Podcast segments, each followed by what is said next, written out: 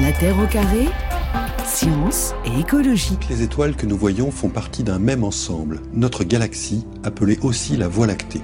Mais il y a des milliards de galaxies semblables à la nôtre dans l'univers. Une seule de ces galaxies est visible à l'œil nu pour les habitants de l'hémisphère nord. C'est la galaxie d'Andromède. Pour la repérer, que vous soyez à Paris ou au Caire, trouvez la brillante planète Jupiter qui se lève à l'est dès le coucher du Soleil. Au-dessus et à gauche de Jupiter se trouve une constellation dessinant un W, c'est Cassiopée. Entre Jupiter et Cassiopée se trouve une constellation formée d'étoiles brillantes, Andromède, princesse d'Éthiopie.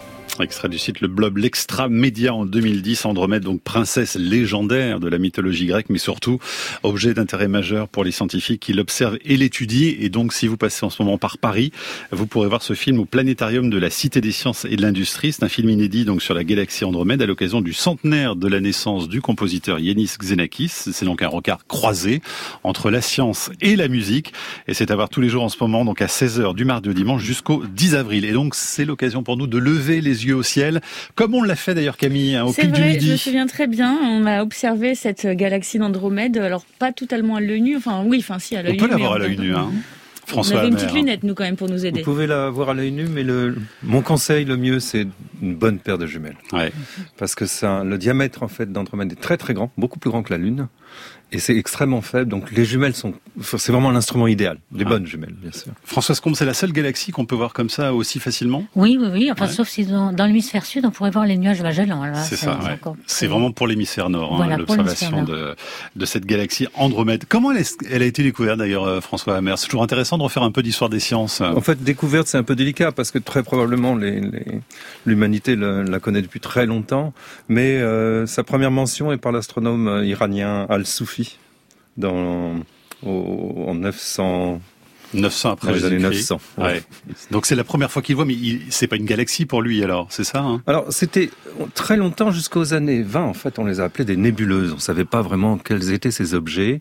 Et euh, il y a eu un très grand débat, d'ailleurs, à cette époque-là, où les, les astronomes se sont, euh, ont, vraiment discuté très longtemps qu'est-ce qu'étaient ces nébuleuses. Il y avait certains d'entre eux disaient que, en fait, la Voie lactée de notre galaxie était l'ensemble de l'univers, Ouais. alors que d'autres disaient que ces nébuleuses étaient à l'extérieur. Vous voyez, ça changeait complètement. Toute notre vision de l'univers a complètement changé à cette époque. Donc François Combe, tout ça est très récent euh, finalement. Très récent. Fait, alors c'est- 19- c'est- 1920, il se passe quoi alors En exactement fait, alors c'est simplement c'est la, la distance. On connaissait pas les distances, donc on pensait que c'était des nuages de gaz dans notre propre galaxie, comme la nébuleuse d'Orion. Et en fait, il y a euh, Henrietta Leavitt qui a trouvé les céphéides, la périodicité entre euh, la période de ces céphéides qui varie en fait, qui, qui fluctue de façon euh, périodique, et puis leur luminosité intrinsèque. Donc il y avait une relation, et donc euh, ces céphéides sont des traceurs de distance, en fait des indicateurs de distance. On appelle ça chandelle standard. Donc Hubble a eu l'idée de regarder des céphéides dans la nébuleuse d'Andromède. Il en a vu, il a vu qu'il était à 2,5 millions d'années-lumière, et non pas du tout euh, très proche de nous. Donc c'est ça qui a fait le pas, et a tranché le grand débat, qui a permis de dire que euh, notre nébuleuse d'Andromède, c'est pas un nuage de gaz dans notre propre galaxie, mais c'est une galaxie, un monde à part. Ouais, donc c'est un objet à part entière, hein, Voilà. effectivement. Et alors pourquoi M31 Alors ça, c'est Messier, Ouais. Messier qui était astronome à l'Observatoire de Paris et qui a fait un catalogue. À l'époque, il ne savait pas que c'était une galaxie, donc il y a plein de Messier, euh, une centaine d'objets. Et donc euh, ici, euh, il savait que c'était une nébuleuse, mais il n'y avait pas de galaxie encore. Donc il y a Messier 31, puis après Messier 33 qui est très Ouais. proche aussi. Donc on a un catalogue en fait, c'est ça, avec toutes les, galaxies. Mais les galaxies, il y en a des milliards. hein. Ah oui, mais c'était les plus brillantes, les plus Ouais. proches et les plus brillantes qu'ils pouvaient voir en fait euh, avec les instruments de l'époque. Hein. Ouais. Et Alors, Qu'est-ce que j'allais demander Qu'est-ce qu'il y a Qu'est-ce qu'il peut y avoir dans cette galaxie euh, Andromède, François Hammer euh, des, des planètes, euh, d'autres habitants posent Alors, en fait, la, potentiellement galaxie d'Andromède, en fait, contient exactement le double des é- de- du nombre d'étoiles qu'il y a dans la Voie lactée. Ah C'est-à-dire oui, ça fait du monde. Ça fait combien, ouais Eh ben, on, on estime le nombre d'étoiles, parce que c'est toujours un peu délicat d'exactement Ouais. qu'est-ce qu'est une étoile, mais de l'ordre de 150 milliards dans notre Voie lactée. Donc il y en aurait 300 milliards Donc là-bas. on aurait le double. En Mhm. tout cas, là, en, en- en termes de masse, c'est vraiment ce qu'on a. Alors qu'est-ce qu'il y a dans Andromède? Ben, Il y a plein de choses. Alors là, Andromède, c'est extrêmement riche. Et euh, pourquoi on s'est intéressé à Andromède? Ben, Pour une raison très simple. Nous sommes à l'intérieur de la Voie lactée. Et quand vous êtes à l'intérieur d'un objet, vous avez toujours du mal à comprendre comment est cet objet, vous en rendez compte? Par contre, Andromède, c'est le spectacle gratuit, euh, juste à notre fenêtre. Vous voyez, vous regardez par la fenêtre, vous avez Andromède. Qui s'offre sur euh, un rayon absolument gigantesque, parce qu'on a, on a observé Andromède avec, des, par exemple, le télescope franco-canadien à Hawaï, et ils ont observé sur une surface qui fait 2500 fois le, la surface de la Lune. Et on a été chercher tout ce qui se passait dans Andromède. Andromède, il y a un énorme bulbe. Dans Andromède, il y a des anneaux. C'est quoi un bulbe? Un bulbe, c'est la partie centrale en fait d'une galaxie, dans laquelle les étoiles, au lieu d'avoir des mouvements circulaires comme notre Soleil autour de la Voie lactée, en fait, ont des mouvements plutôt de type aléatoire. Alors, on trouve des anneaux, on trouve un courant géant, absolument gigantesque d'étoiles, qui n'a aucun équivalent dans la Voie lactée, puisqu'il est dix fois plus grand que le plus grand courant qui existe dans la Voie lactée. Et on trouve des, on trouve des coquilles, on trouve des résultats d'énormément de, choses absolument dans tous les alentours d'Andromède. Donc c'est une galaxie qui est vraiment très intéressante parce que bah, c'est notre voisine, notre grande voisine. Et puis d'un autre côté, on a toujours pensé, effectivement, comme vous l'avez annoncé, que c'était la sœur jumelle de la Voie lactée et vous verrez que ça ressemble pas du tout à une jumelle. C'est une fausse jumelle. voilà, c'est même une très fausse jumelle, on va dire. François Scombe, donc pour euh, la définir, hein, si on mhm. vraiment on établissait sa carte d'identité, c'est une galaxie euh, spirale, mhm. comme notre Voie lactée d'ailleurs. Hein. Oui, exactement. Mais elles ont beaucoup de, choses en, commun à la fois et puis beaucoup de différences aussi. Le hein. commun, c'est que c'est une galaxie à disque en fait, hein, donc une spirale à, disque, euh, disque mince. Mais en effet, le rapport entre le bulbe et le disque est bien plus grand Andromède elle a un très gros bulbe, alors que notre Voie lactée, un tout petit, même on pense qu'il s'agit de la barre qui remonte en, perpendiculaire au plan. Donc c'est un tout petit bulbe, un pseudo-bulbe dans notre galaxie, et l'Andromède. Et justement, on sait aussi que euh, dans chaque galaxie, il y a un trou noir. Et euh, le trou noir est proportionnel à la masse du bulbe, en général. Donc notre trou noir à nous est tout petit, et le trou noir d'Andromède est 30 fois plus gros. Donc ça dit un peu que le bulbe doit être 30 fois plus gros. On voit bien que c'est un énorme bulbe. Et en fait, quand on pense qu'en effet, euh, c'est une, c'est une bénédiction parce qu'on peut voir des galaxies spirales, mais pas euh, complètement. On aurait aimé l'avoir un peu plus de face parce qu'elle est presque inclinée. Ah, vous êtes bien exigeante quand même. et donc, euh, pour la déprojeter, c'est difficile. Et surtout qu'elle n'est un petit peu plus tellement spirale parce que en fait, pour la structure spirale, on aimerait une belle structure spirale euh, idéalisée. Et en fait, il y a un grand anneau et puis peut-être des petites perturbations spirales, mais elle n'est pas complètement spirale. On peut dire que c'est une jeune galaxie? Aussi vieille que la Voie lactée, en fait alors, ça dépend un ah bah, Moi, j'ai lu qu'elle s'était formée il y a 3 milliards d'années, donc là, on est quand même euh, beaucoup plus proche de, de l'histoire de la Terre. En que fait, les galaxies se forment en, fait, ça va dépendre de, de, ce que vous parlez. Si vous parlez du contenu en étoiles, des étoiles elles-mêmes, évidemment, on va trouver dans Andromède, comme dans la Voie lactée, des étoiles du même âge, y compris des étoiles qui vont avoir 10, 11, 12 milliards d'années, euh, et dans des amas globulaires. Par contre, si vous parlez de la, de la structure d'Andromède, alors les choses sont complètement différentes. Les deux galaxies ont effectivement des histoires complètement différentes. La majorité de ces galaxies, en fait, à disque, se forment après des collisions entre, entre galaxies très riches en gaz. Et c'est ces collisions qui, qui c'est durant la collision en fait que l'ensemble de la rotation et du, ce qu'on appelle le moment angulaire, ce qui permet de soutenir cette rotation, soutenir la rotation du, du Soleil autour de la Voie que les gens vous voient faire vos, vos bah oui, il, il, en train de il mouline bien. Voilà. euh, oui, je mouline, donc vous comprenez ce que je veux dire. Et en fait, c'est ce qui permet en fait de, de, de fabriquer ces grands disques, ces gigantesques disques, parce que ces disques sont immenses en fait. Ils sont d'ailleurs tellement immenses que c'est à cause de ces disques qu'on a découvert la, grande question de la masse sombre. Mais ce que vous voulez nous dire, c'est que finalement Andromède a été structuré grâce à la collision de deux galaxies qui sont beaucoup plus anciennes, évidemment. Hein. Voilà, exactement. C'est exactement ce qui, ce qui s'est passé.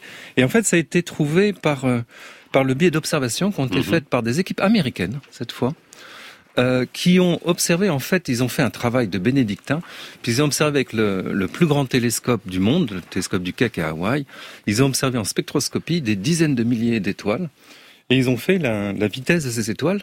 Ils ont découvert quelque chose de très, très curieux. C'est vous voyez, le Soleil, il tourne autour du centre de la Voie lactée à 230 km par seconde. Mais il y a quand même un petit mouvement du Soleil qui n'est pas de la rotation, qui est un peu perpendiculaire à la rotation, qui est dû aux influences gravitationnelles des autres étoiles. Andromède, une, étoile comme le Soleil de 5 milliards d'années, en fait, l'étoile, au lieu de faire un tour, elle va à la même vitesse circulaire, mais par contre, elle a des vitesses perpendiculaires qui sont, qui sont presque de 100 à 150 km par seconde. Donc c'est extrêmement perturbé. Mais François Hammer, pardon, mais pour revenir à ma question sur l'âge vraiment de, de cette euh, galaxie Andromède, donc la structure telle qu'on la connaît aujourd'hui, elle est plutôt jeune puisqu'elle est datée de 3 milliards d'années, c'est ça elle est Et ce qui est assez fascinant, c'est de dire que sur Terre, la Terre est plus ancienne que cette galaxie Andromède. Donc si des humains avaient vécu sur Terre il y a 3 milliards d'années, Qu'est-ce qu'ils auraient vu de la, la, la structure de, de, cette galaxie Certainement, on l'aurait vu un tout petit peu moins massive, hein, mmh. moins de bulles, parce que au fur et à mesure, une galaxie dans sa vie euh, avale au moins peut-être une dizaine de compagnons. Au fur et à mesure, le bulbe grossit, grossit, grossit. En fait, c'est l'accumulation de toutes les étoiles qui ont été mangées par euh, mmh. par la galaxie au cours de sa vie. Donc, euh, dans dans la, notre galaxie, elle a eu un, en effet un un compagnon il y a 8 milliards d'années, je pense. Hein. Donc c'est plus plus âgé en effet, mais euh, actuellement elle est encore en train d'avaler des petits compagnons. Hein. Elle n'est pas encore complètement morte.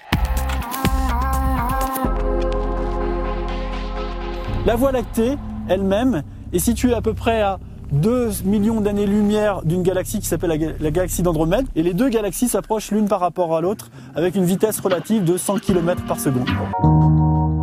Gaïa va nous aider à mesurer pour la première fois la structure et les vitesses des étoiles des parties les plus centrales de la Voie lactée.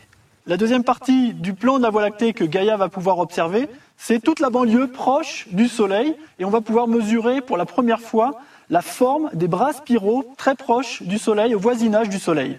Et donc avec le satellite, on va pouvoir mesurer aussi la taille complète du disque de la Voie lactée et mesurer les positions à l'extrême périphérie du disque de notre galaxie. Et ça, ça n'a jamais été fait avant. Voilà, Laurent Chemin de l'Observatoire de Bordeaux, qui était au pic du midi justement au moment de cette vidéo euh, pour Euronews.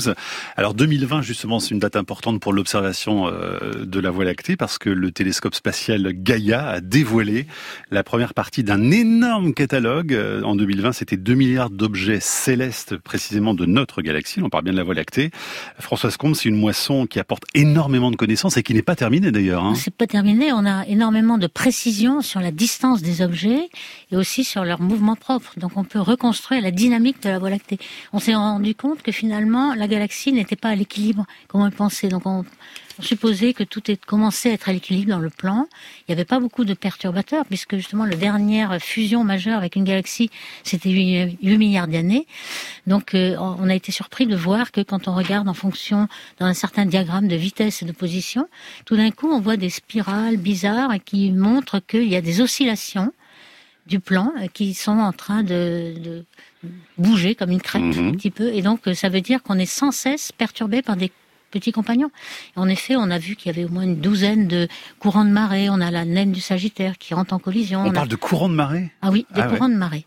C'est des courants d'étoiles qui ont à peu près, euh, qui sont cohérents au point de vue et, position et, et vitesse. Donc ce sont des courants de marée qui sont les vestiges d'un compagnon qui a été mangé. Et la prochaine moisson du catalogue Gaïa, euh, François Hammer, ce sera quand exactement? Alors en fait, cet été, il y aura une, une autre moisson, mais qui sera un peu moins importante que la précédente parce qu'il s'agit seulement de mesurer les, ce qu'on appelle la photométrie, c'est-à-dire la luminosité des objets, d'avoir des précisions très très grandes là-dessus. Mais je dois dire que actuellement, le, les scientifiques continuent à travailler sur la moisson de fin 2020. C'était décembre 2020, et je vous cache pas que nous-mêmes, on, on, se retrouve avec un nombre de 2 milliards d'objets célestes. Enfin, c'est inimaginable. Ouais. Camille, il y a pas mal de questions déjà des éditeurs. Philippe, hein. vous voudrez savoir euh, comment est-ce qu'on sait que notre galaxie, la Voie lactée, euh, est en spirale, Françoise Combe Oui, alors on le sait depuis longtemps, puisque euh, déjà euh, les opticiens, avec des euh, régions euh, ionisées, des régions avec l'arrêt de H, de l'hydrogène, H-alpha, l'arrêt de Malmer, avaient eu la vitesse et la position. Donc on reconstruit. On sait que la, la galaxie est en rotation, donc on reconstruit par un modèle de rotation de la galaxie par la vitesse que l'on voit, l'effet Doppler. On peut reconstruire la position exactement puisque la position dans une galaxie qui est vue par la tranche, euh, c'est ça la difficulté, savoir positionner les objets. Et avec les vitesses, on peut faire un modèle et savoir la position. Et donc on s'aperçoit, on fait une vue de face, si vous voulez, on s'aperçoit qu'il y a des bras spiraux. Ça, ça a été fait d'abord en optique et puis surtout en radioastronomie avec l'arrêt de l'hydrogène à 21 cm, ce qu'on observe à Nancy, par exemple on a pu aussi faire euh, la vitesse l'effet Doppler de cet hydrogène et on voit qu'il est structuré en bras spiraux. Donc déjà, c'est pas très facile parce qu'on n'a pas une vue directe, mais avec les vitesses, on peut faire un modèle et avoir une idée de structure spirale et on sait qu'elle est barrée en fait. Il n'y a pas qu'une spirale, il y a une barre. Et ça, on l'avait vu depuis très longtemps et ensuite avec Kobe, Dans ce qu'on a vu en infrarouge, on a vu la barre qui vient vers nous. Elle est plus grande dans le côté proche que dans le côté lointain, comme une, une massue. Et donc, on voit qu'il y a une barre. Donc, il y a non seulement une spirale, mais une barre. Donc, la Voie lactée est barrée, c'est ça, hein, François Scombe. Euh, François Hammer, puisque vous avez reconstitué au fond l'histoire d'Andromède, hein, là, on revient à notre sœur jumelle qui fait l'objet de cette émission. Qu'est-ce qu'on sait de sa naissance, de sa jeunesse, voire de son adolescence tumultueuse? En fait, le, le ce qu'on a réussi à faire, en fait, c'était un exercice qui consistait à essayer de rassembler toutes les observations, absolument tout ce qu'on pouvait connaître à l'époque sur Andromède, et en particulier les observations les plus surprenantes, comme celles que j'avais mentionnées sur les étoiles du disque qui se meuvent de façon un peu plus que désordonnée. Et en fait, en faisant ça, euh, ce qu'on trouve, c'est que on trouve vraiment l'époque où deux galaxies se sont collisionnées. Mhm. Ben pourquoi? C'est parce que bah, c'est à partir c'est à partir de cette époque-là que les étoiles se mettent à, à, à, à être en, en, rotation ordinaire, normale. Et c'est typiquement entre 2 et 3 milliards d'années. Ce qui veut dire en fait que deux galaxies se sont rencontrées bien avant. Il y a, et on estime que c'est de l'ordre de 7 milliards d'années. C'est moins précis, bien sûr. Mhm. Donc il y a 7 milliards d'années, deux galaxies se rencontrent. Et puis elles prennent vraiment leur temps, leur temps puisqu'il faut attendre encore presque 5 milliards d'années supplémentaires pour que euh, elles fusionnent. Après plusieurs d'ailleurs euh, et plusieurs sursauts, je dirais. Ça se fait pas, c'est pas une fusion aussi simple que ça. Ouais. Et puis ensuite se forme à partir du gaz qu'il y avait dans les deux galaxies, se forme un gigantesque disque de gaz qui lui va doucement se former des étoiles et former les étoiles du disque, les étoiles jeunes du disque actuel, qui lui est relativement mince. Et voilà, ça c'est la. Ça, Donc il y a les crises d'adolescence finalement, hein, et puis l'âge adulte un peu plus serein finalement où les choses se mettent en place. Euh, Françoise Combe? Oui, enfin je sais pas si on peut dire serein parce qu'actuellement Andromède elle est très perturbée. Hein. Comme disait François, il y a des, des coquilles, des, des, boucles, des, des queues de marée, etc. Elle est beaucoup plus perturbée que la nôtre. La nôtre, on est dans un état plus serein, oui, plus stable, plus serein. effectivement. Alors, question de Pierre-Marie euh, qui se demande comment c'est possible que les galaxies entrent en collision alors que l'univers est en expansion. Qui veut répondre? Françoise Comte, François Moi, je veux bien. En fait, euh, les galaxies euh, font partie de groupes. Il y a essentiellement, la plupart des galaxies sont en groupe et notre, la nôtre, avec Andromède, fait partie du groupe local, groupe de galaxies. Ce sont les deux plus grosses, la Voie lactée et Andromède. Il y en a d'autres, hein, il y en a une douzaine d'autres. Et donc elles sont déjà liées par la force de gravité. Donc elles sont découplées de l'expansion. Donc en fait, il n'y a pas d'expansion entre les galaxies qui sont liées gravitationnellement. On peut les considérer comme un petit système sans expansion.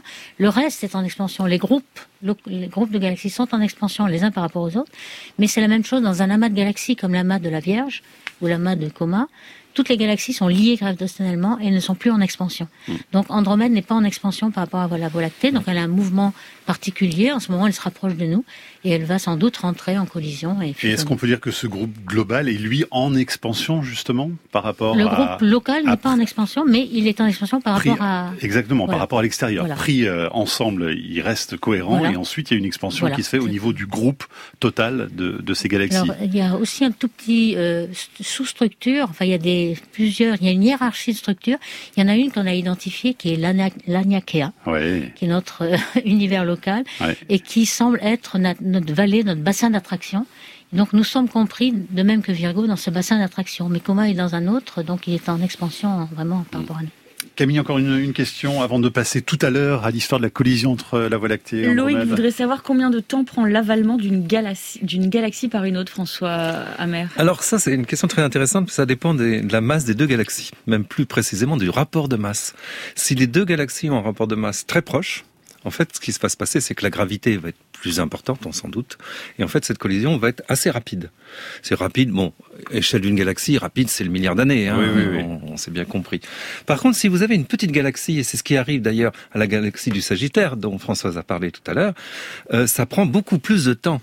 Alors pourquoi bah, C'est parce que la petite galaxie va orbiter autour de la grande, et dans le cas de la galaxie du Sagittaire, faire un magnifique, un, gigantesque euh, euh, nuée d'étoiles en fait qui entoure, qui englobe quasiment notre notre galaxie. C'est absolument splendide. Euh, le courant du Sagittaire, et ça peut durer des milliards d'années. Alors ça peut durer même 4 milliards d'années, 5 milliards d'années, c'est tout à fait possible. Donc ça dépend énormément de la masse des galaxies, de leur rapport de masse.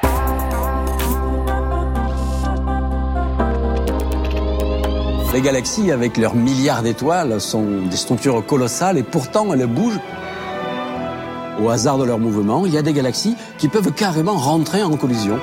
Oui, nous avons un exemple que nous attendons La galaxie d'Andromède que l'on voit par les belles nuits du mois d'août, un petit nuage blanc, eh bien nous savons qu'elle nous fonce dessus et qu'elle va entrer en collision avec notre galaxie.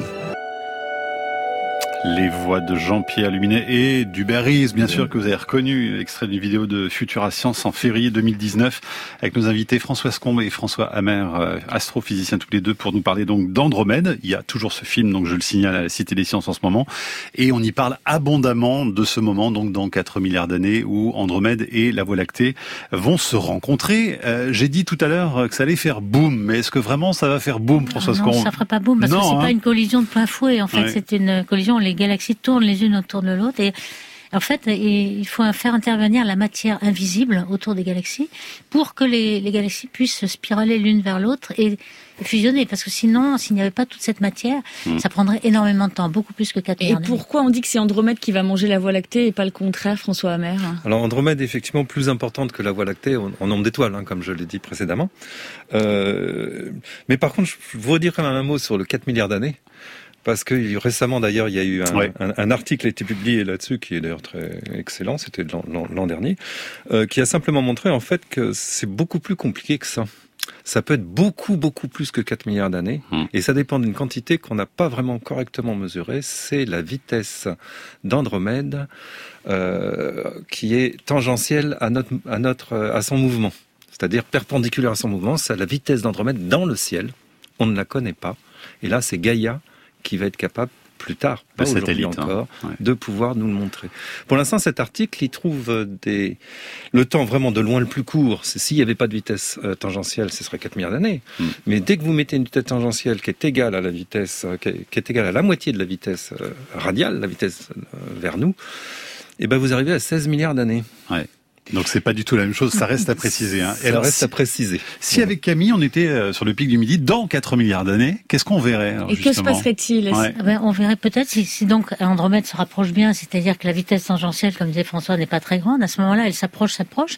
On va voir en fait comme une deuxième voie lactée dans le ciel en fait parce qu'elle est assez inclinée. Donc la Voie lactée, c'est une trace justement de lait en fait, d'étoiles. Et là, on va voir une autre galaxie perpendiculaire presque qui va euh, s'offrir à nous. Comme il n'y aura pas de conséquences sur euh, notre planète et, ah, aucune, aucune parce que les étoiles ne rentrent pas en collision. En fait, même si les deux galaxies vont fusionner. Pourquoi il y a trop de vie entre elles Il y a trop de vie entre elles, et donc même le Soleil avec euh, son, cortège planétaire va être intact. Et alors, Maxime, euh, vous avez répondu à une partie de la question de Maxime qui demandait à quoi ressemblera, par exemple, notre système solaire euh, lorsqu'Andromède et la Voie lactée seront rassemblés. Donc là, vous avez répondu, mais il demande aussi s'il y aura, par exemple, potentiellement de nouvelles planètes dans notre système, ou alors ou pas tout simplement. Ou de nouvelles étoiles. Hein. Ah, de nouvelles étoiles, oui, parce que là, en général, comme il y a beaucoup de gaz entre les deux, hein, la galaxie, il y a beaucoup de gaz hydrogène autour, ça va tomber vers le centre, ça va faire des flambées de formation d'étoiles. Donc ça dépend un peu de la trajectoire et ça, euh, il y a qui forment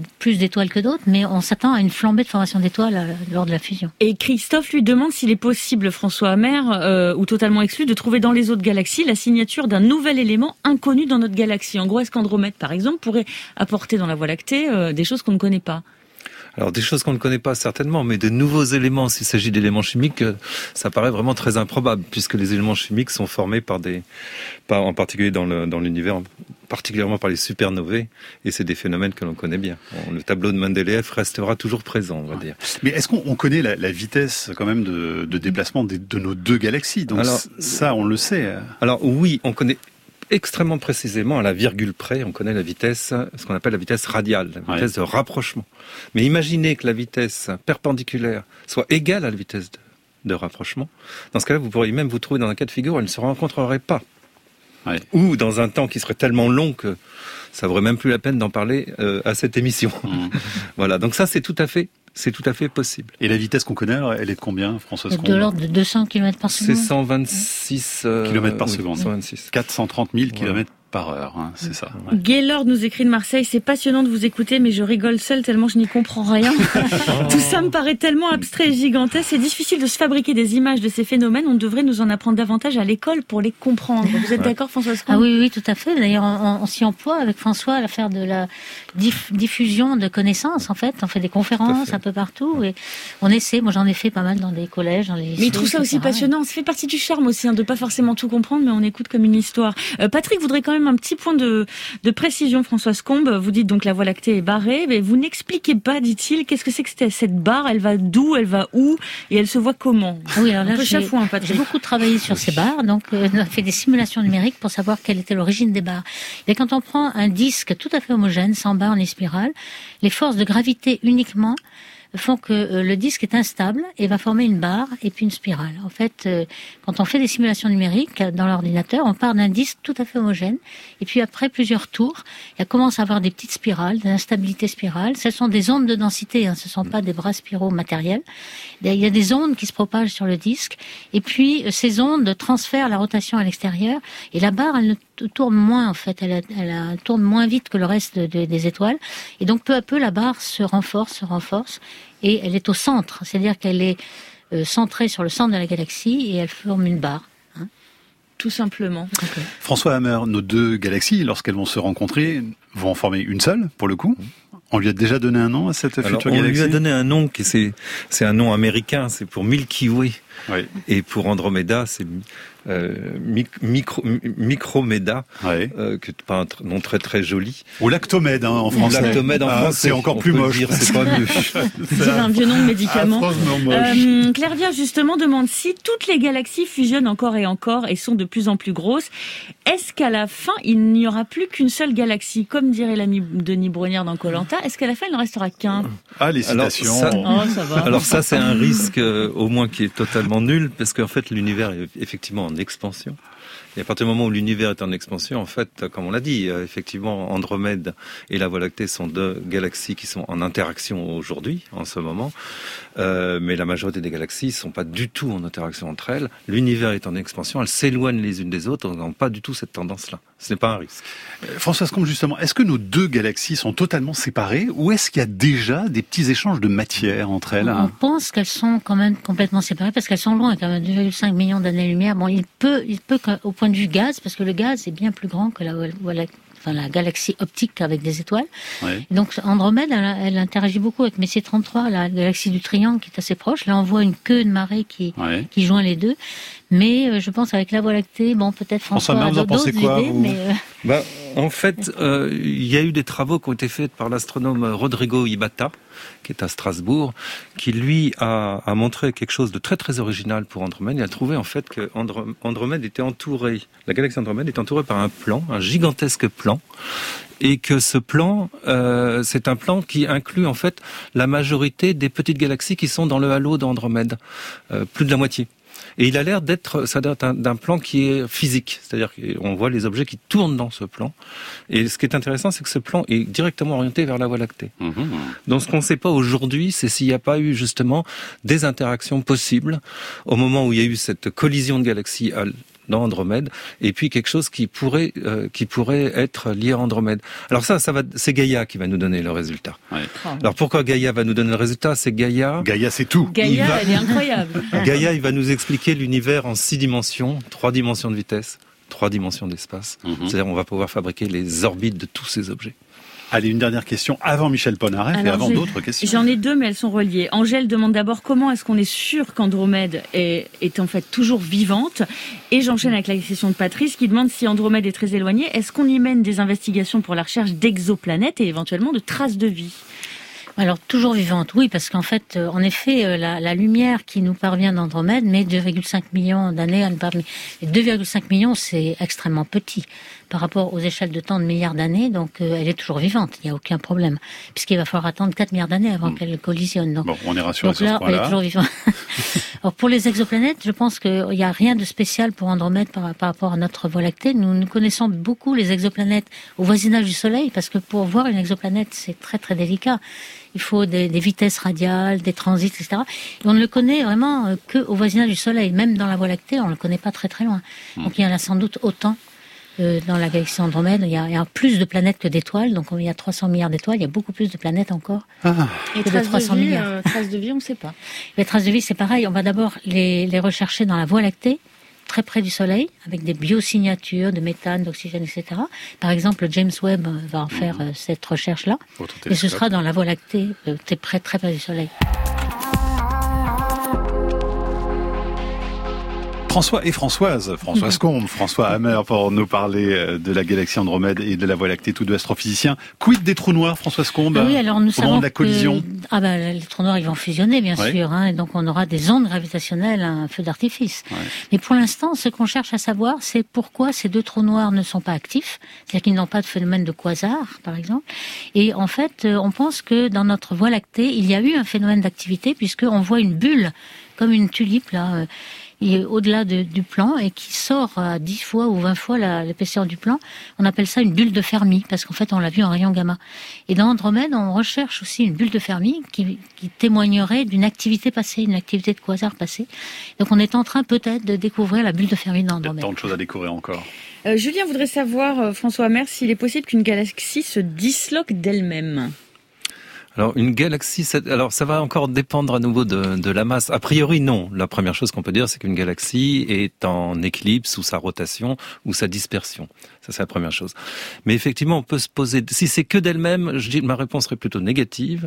Mais il commence à y avoir des galaxies qui sont extrêmement petites. Sachez par exemple qu'autour de la Voie lactée, on peut trouver des galaxies qui ont 1000 étoiles. C'est tout ah, C'est pas beaucoup. Oui. Ah, c'est drôle ça. Je peux vous donner les noms. Ségé 2 et Ségé 1. Ah, ça c'est drôle. Ce sont deux galaxies qui ont pratiquement pas d'étoiles et qui sont un petit peu en dislocation, mais probablement plus sous le champ gravitationnel de la Voie lactée. Allez, une dernière question pour l'instant de Frédéric qui demande comment aura évolué notre système solaire au moment de la fusion des galaxies. Est-ce que le Soleil n'aura pas finalement déjà absorbé la Terre, François On ne sait pas justement parce qu'on sait que le, le, Soleil va devenir géante rouge et absorber les, quelques planètes jusqu'à la Terre.